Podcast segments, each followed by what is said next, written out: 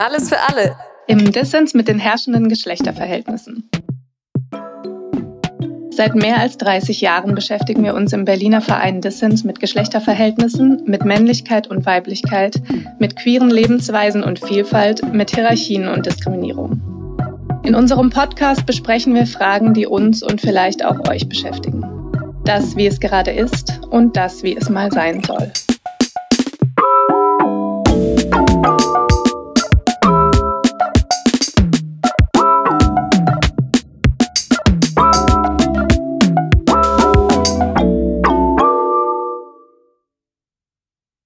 Hallo und herzlich willkommen zu unserer fünften Podcast-Folge.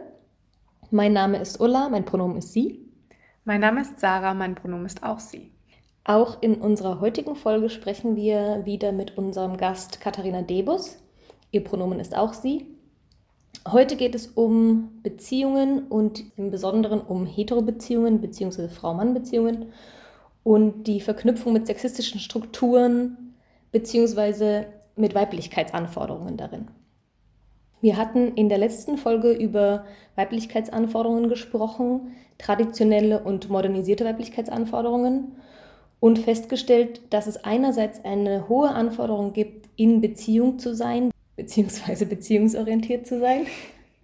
Und dass das Ganze heute gekoppelt ist mit der Anforderung, souverän, cool und unabhängig zu sein, was eher in einen traditionell männlichen Anforderungskatalog gehört. Dass gerade diese Verhaltensweise als erstrebenswert gilt, also diese Verhaltensweisen von Unabhängigkeit, von Kontrolle haben, von souverän sein, von äh, unverletzlich sein, das hat was mit Androzentrismus zu tun und mit Abwertung von Weiblichkeiten. Was ist damit gemeint?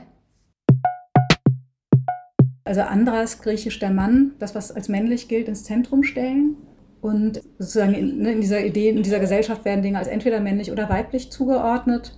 Und dann das, was männlich ist, aber ins Zentrum gestellt, im Sinne von, das führt zu mehr Zugang zu Macht und Ressourcen und Anerkennung, Unabhängigkeit, äh, Einfluss. Und diese ganze Fiktion von Autonomie, also diese Idee des autonomen Subjekts, ist ja auch eine Idee aus diesen bürgerlichen Revolutionen.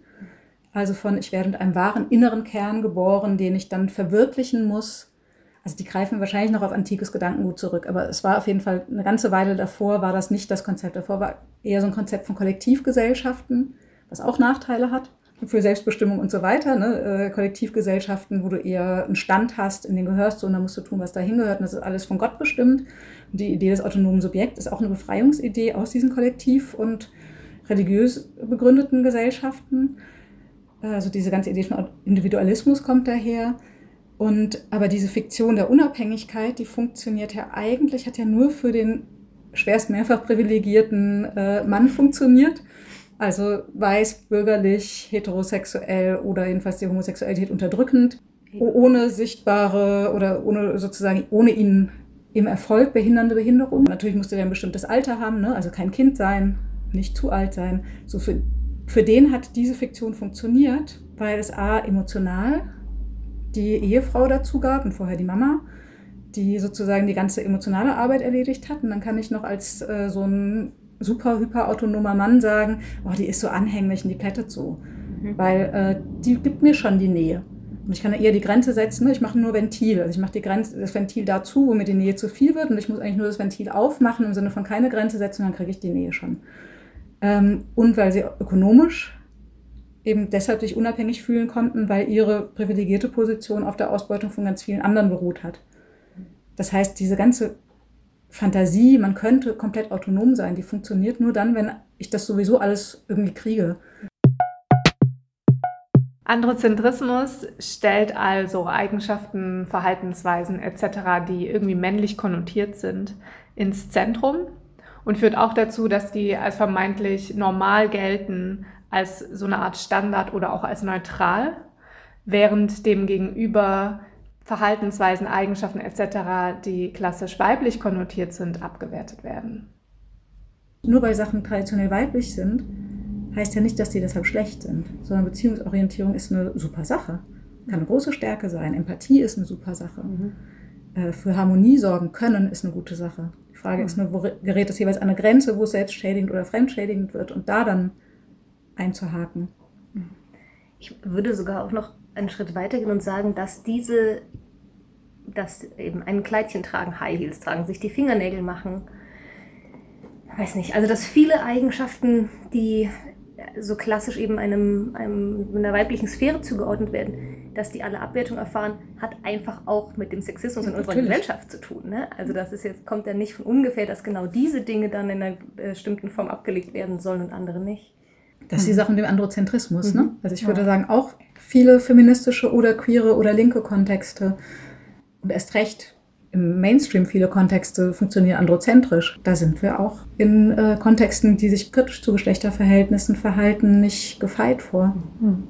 Ich habe das ähm, in meinen Umfeldern, wo es jetzt ähm, eben auch Leute gibt, die Kinder haben und wo ich das des Öfteren erlebe, dass dann trotz allem eben Mädchen, die gerne die Ponyhofgeschichten hören, das wird abgewertet, das wird irgendwie lächerlich gemacht. Ne? Also, dass sie drei Fragezeichen hören, das ist cool, ja klar, kann man machen. Aber so der Ponyhof, ah ja, nee, das dann trotzdem gehört das auf die uncoole Seite. Also ich finde, das ist trotz, das ist, meiner Meinung nach ist das sexistisch. Da, mhm. eben, da werden weiterhin Weiblichkeiten abgewertet und diese Form von weiß nicht, rosa Playmobil, wo, ähm, sie, wo es eben um Beziehungsspiel äh, geht, mhm. gegenüber dem Blau- und Polizei-Playmobil für die Jungs in Anführungsstrichen mhm. auch wiederum abgewertet. Mhm. Also. Genau, die Pink-Rosa-Geschichte, die habe ich auch sehr unangenehm in äh, einem Teil meines Umfelds beobachten können, wo so die Töchter eine Zeit lang alle Pink und Rosa toll fanden oder noch ein bisschen lila dazu. Und klar, das ist natürlich auch nervig, wenn es sozusagen nur Klamotten dieser Farbe geben darf. Mhm. Gleichzeitig ein Jahr später, zwei Jahre später, haben plötzlich alle Mädchen rosa und pink scheiße gefunden. Und das eine Mädchen, das es noch mochte, wurde abgewertet. Ich dachte gerade, dass das vielleicht ein guter Zeitpunkt ist, um mal zu erläutern, warum unser Podcast Alles für alle heißt. Hm. Weil tatsächlich, ich glaube, haben wir das noch nicht gemacht. Und ähm, wir arbeiten ja alle auch pädagogisch oder zur Pädagogik und dass der Ansatz, den wir verfolgen, ja eben heißt, keine neuen Verbote aufmachen und keine Abwertung aufmachen, sondern allen alles zugänglich machen. Genau, alle, alle diese Möglichkeiten, sowohl das Rosa tragen als auch das äh, durchsetzungsfähig sein, sollte allen zur Verfügung stehen. Und dass es eben in geschlechterreflektierter Pädagogik auch darum geht, die Schieflage sozusagen, die in Sozialisationen generell vorherrscht aufgrund von Geschlecht, zu versuchen, ein bisschen auszugleichen. Also im Sinne von möglicherweise auch die Teile, die wir sonst verwerfen müssten, mehr zu stärken bei Mädchen, Jungs, allen anderen Geschlechtern. Dem ist noch zuzufügen, dass in, Mainstream, in der Mainstream-Gesellschaft es häufig nicht so ist, dass Rosa oder das Auseinandersetzen mit Beziehungen abgelehnt wird, gerade in Erziehung mit Kindern, und trotzdem auf eine Art und Weise verniedlicht und nicht ernst genommen, die auch einer Abwertung gleichkommt und definitiv nicht mit gesellschaftlichem Status einhergeht. Wir meinen also mit alles für alle, alles für alle sollte auch für weiblich konnotierte Eigenschaften und Verhaltensweisen gelten. Beziehungsfähig zu sein oder caring zu sein, sollte für alle Geschlechter erstrebenswert gelten und eine Möglichkeit sein. Vor dem Hintergrund dieser unterschiedlichen Konzepte, über die wir jetzt gesprochen haben, also einerseits Androzentrismus und Sexismus und andererseits das Konzept von Weiblichkeitsanforderungen, von dem wir in der letzten Folge es ausführlich hatten, mit einerseits traditionellen Weiblichkeitsanforderungen, zu denen eben sowas wie Beziehungsorientierung, auch überhaupt in Beziehung sein als Anforderungen und Empathie etc. gehören und mit auf der anderen Seite modernisierten Weiblichkeitsanforderungen ähm, wie Coolness, Tough sein, auch Unabhängigkeit und keine Schwäche zeigen können. Mit diesen Konzepten im Hintergrund haben wir über Beziehungen gesprochen und darüber, wie sich Androzentrismus und diese Anforderungen in unseren Beziehungen äh, zeigen oder äußern und festgestellt, dass daraus eben neue Probleme entstehen ja, äh, Geschichte aus meinem Leben, als äh, eine Freundin von mir mir erst zwei Jahre später erzählt hat, dass ihr ähm, Partnerschaftsgewalt widerfahren ist, mhm. nachdem das schon über zwei Jahre immer weiter eskaliert war, weil sie sich geschämt hat dafür. Mhm. Also weil sie sich dafür geschämt hat, dass sie das nicht selbst hat lösen können. Und seitdem ist es mir einfach noch, noch viel wichtiger, als es mir davor war, äh, also diese Personalisierungslogiken zu durchbrechen und äh, zu sagen, dass also uns passiert einfach auch jede Menge Scheiße. Mhm äh, und die geht nicht weg davon, dass wir uns darüber schämen und nicht darüber sprechen. So an sich müssen wir genau über diese Scham miteinander ins Gespräch kommen. Was für mich auch heißt, sich die erstmal selber zuzugestehen. Also ich habe auch mhm. ähm, gerade in Beziehungskontexten tatsächlich, also Liebesbeziehungskontexten, so Situationen, über die ich ähm, ganz, vor allem während ich diese Beziehung geführt habe, überhaupt nicht gesprochen habe, aber vor allem auch mir selber gar nicht zugestanden habe, dass das das Problem ist. Mhm. Weil, das, weil mein Selbstbild durchaus die Coolness und Toughness, die mir ja anerzogen wurde, ist, sozusagen bestätigt hat und da mir zuzugestehen, ich bin so verletzlich und ich habe so mhm. viel Angst in dieser Beziehung, sozusagen, mir geht so miserabel da drin und ich komme mhm. selber nicht raus, das hat mit meinem Selbstbild schon gar nicht zusammengepasst. Mhm. Und das dann auch noch anderen Leuten gegenüber offen zu legen, sozusagen, mhm. das war mir überhaupt nicht möglich in dem Moment. Ne? Und ich habe den Eindruck, gerade in Zusammenhängen, die auch irgendwie nochmal angequeert sind oder komplett queer sind, gibt es auch so eine doppelte Scham von, äh, also es gibt diese Scham, die es, glaube ich, überall breit gibt von, äh, warum lasse ich mir das gefallen? Das darf ich nicht. Mhm. Also ich bin schuld, wenn ich bin selbst schuld, wenn ich mir sowas gefallen lasse. Das übersieht ja alles, was wir über häusliche Gewalt wissen und was ja auch auf viel niedrigeren Ebenen funktioniert, als wenn es richtig zu Schlägen kommt. Nämlich, dass es ganz komplexe Bindungszusammenhänge gibt, wo man nicht einfach schuld ist oder mhm. selbst schuld ist und wo man nicht einfach sagen kann, ach, das mache ich nicht mehr, ich gehe mal. Zumal die gleichberechtigten heterosexuellen Beziehungsoptionen nicht auf der Straße liegen. Mhm. Sondern es ja auch äh, mit diesen Sozialisationen nicht, nicht wirklich einfach ist, Leute zu finden, mit denen man wirklich gleichberechtigte heterosexuelle Beziehungen führen könnte. Oder Frau-Mann-Beziehungen, wie dem auch sei. Ja, egal wie wir sie einordnen, führen könnte.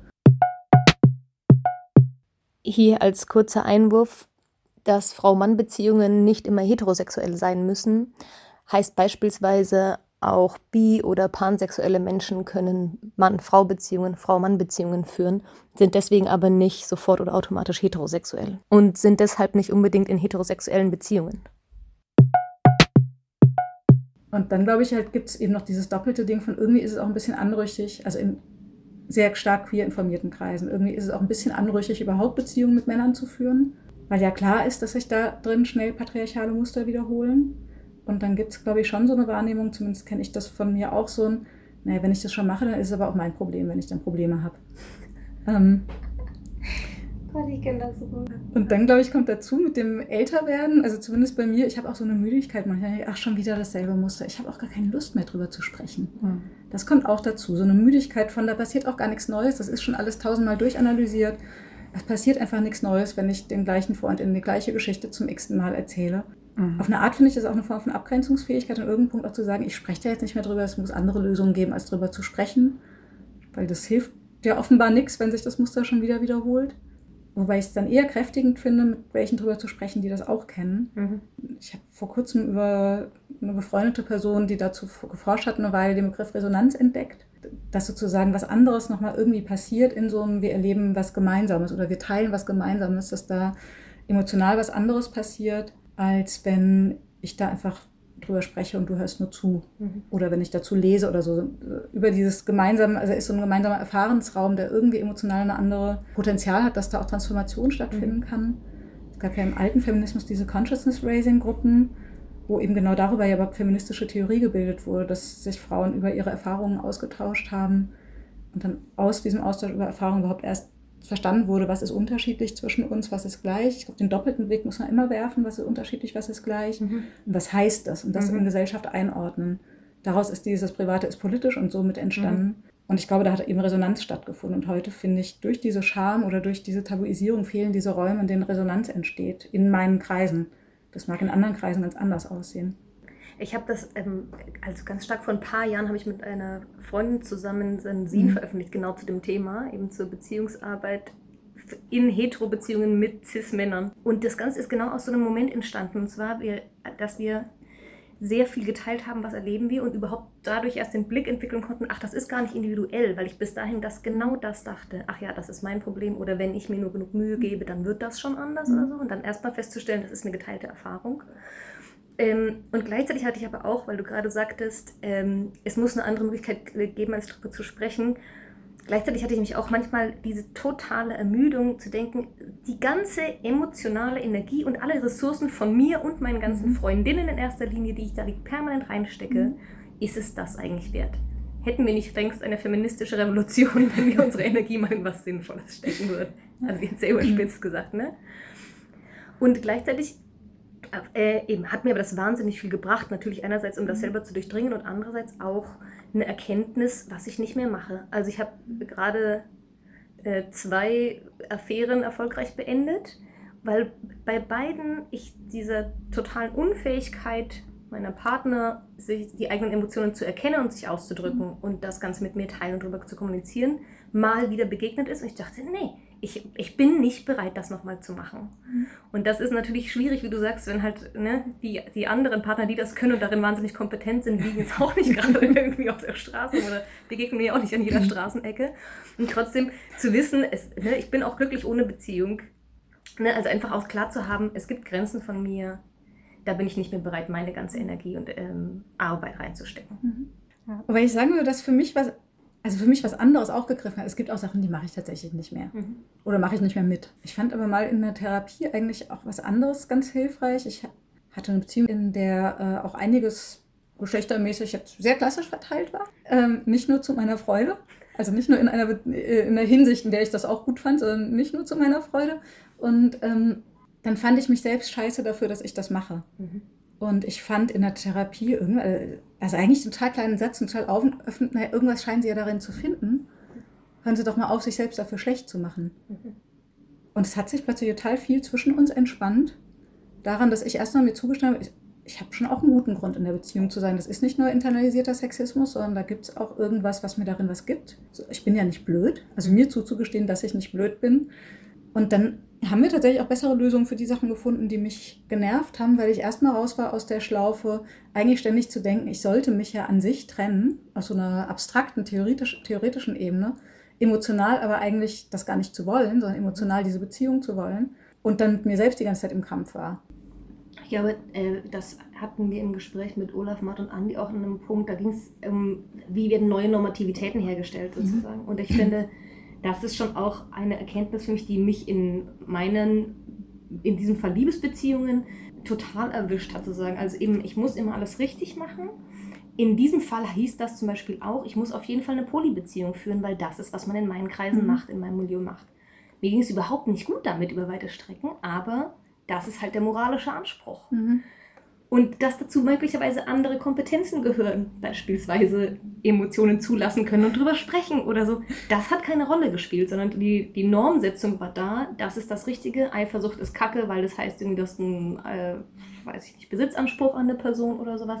Daran hast du dich jetzt zu halten. Außerdem bist du cool und tough dabei, weil auch das ist der Anspruch, der, den ich heute als eben modernisierten Weiblichkeitsanspruch mhm. ähm, finde. Und du bist total ähm, autark und unabhängig. Und nicht etwa in äh, Abhängigkeit genau. zu deinen BeziehungspartnerInnen, ja. sondern du bist ganz selbstständig und kommst, brauchst ja niemanden. Ja, ich, genau. Und was, ich, was äh, Olaf sagte das letzte Mal mit diese Idee von Kontrolle als so eine mhm. total, er sagt, glaube ich, eine androzentristische Figur, mhm. also als so einen ganz klassischen männlichen Anspruch. Wie sehr ich den auch in meiner, in meiner Person irgendwie äh, aufgenommen habe oder wie wichtig ich das für mich selber finde. Eben ich darf, ich habe die Kontrolle, ich mache mich nicht abhängig, ich bin unverletzlich. Also diese ganze, diese ganze Idee und ich würde sagen, das ist eine sexistische Struktur, die sagt, ne, Abhängigkeit und Beziehung ist was ein problematisches und was, was man am besten ablegen sollte. Völliger Humbug, ne? Im Endeffekt, ich möchte gerne auf eine Gesellschaft hinaus, die durch Abhängigkeiten und Verletzlichkeiten und Beziehung zueinander gestaltet mhm. ist und nicht eine, die aus lauter autonomen, autarken Subjekten besteht oder so, ne? Hier wollen wir noch mal kurz einhaken. Das heißt also, es gibt eine Scham, die daraus entsteht, nicht klarzukommen, diesen Balanceakt zwischen dem autonomen Subjekt, das total in Kontrolle ist, und dem Beziehungswunsch nicht hinzukriegen. Und diese Scham verurteilt uns zum Schweigen, auch über die strukturellen Probleme, die eigentlich hier hinterliegen. Eine Freundin hat mich vor kurzem auf den Begriff Heteropessimismus aufmerksam gemacht. Heteropessimismus meint, dass sich Frauen performativ abgrenzen von ihrer eigenen Heterosexualität, sich schämen dafür, in Heterobeziehungen zu sein. Ähm, in einem Text wird ein ganz schönes Beispiel genannt, wo eine Frau dann ihrer lesbischen Freundin vorheult, wie viel einfacher es wäre, wenn sie doch queer wäre oder lesbisch wäre. Diese Abgrenzung oder dieser Heteropessimismus verunmöglicht aber eine tatsächliche Auseinandersetzung mit Heterobeziehungen. Und zwar einerseits eine individuelle aber andererseits auch eine auf einer strukturellen Ebene gedachte Auseinandersetzung. Hetero-Beziehungen sind ja nicht an sich falsch, aber so wie sie im Moment häufig laufen und wie Sexismus sich da reinzieht, das ist ein Problem. Und in dem konkreten Beispiel ähm, wird natürlich auch noch unsichtbar gemacht, dass Queersein immer noch mit jeder Menge Diskriminierungserfahrungen einhergeht und jetzt nicht alles, sich alle Probleme auflösen in dieser Gesellschaft nur dadurch, dass ähm, ich nicht mehr hetero bin. Und um nochmal zurückzukommen zu Beziehungsformen, wir hatten es ja auch von polyamoren Beziehungen und ähm, neuen Anforderungen, die daraus entstehen können. Es geht uns nicht darum, bestimmte Beziehungsformen als irgendwie besser oder schlechter zu kennzeichnen. Wir würden davon ausgehen, dass Sexismus und Androzentrismus sich in allen Beziehungen zeigen und in allen Beziehungsformen und dass alle für sich gucken müssen, welche Form ihnen am besten liegt oder am besten zu ihnen passt, sei es nun eine polyamore Beziehung, eine monogame Beziehung, eine offene Beziehung, ein freundinnenzentriertes Leben etc. Es geht uns eher darum, von der Individualisierung wegzukommen und von der Scham, die daraus entsteht und eben nicht neue Gebote und Verbote aufzustellen.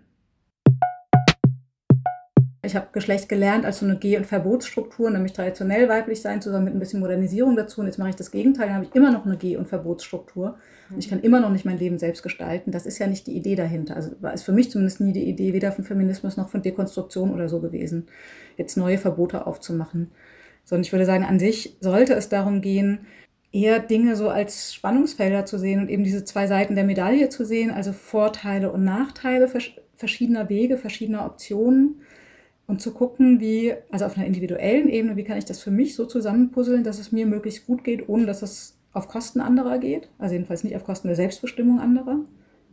Aber auch kollektiv nochmal drauf zu schauen, mehr in Spannungsfeldern zu denken als in einfachen Rezepten und vor allem als in diesen völlig unsinnigen Verboten, die dann eben mhm. zu Scham führen. Soweit heute. Dieser letzte Teil schließt ja auch sehr schön an unsere ersten drei Podcast-Folgen zur Männlichkeit an. Auch da wurde immer deutlich, es braucht einen kollektiven Veränderungsprozess, wenn wir das gute Leben für alle wollen. Für Sarah und mich war das Konzept zu Anforderungen sehr hilfreich, um eigene Prozesse, das eigene Leben besser verstehen und analysieren zu können und auch um aus dieser Individualisierungsfalle herauszukommen. Und es gibt natürlich auch andere hilfreiche Ressourcen zu dem Thema. Ein Tipp von uns ist ähm, Esther Perel.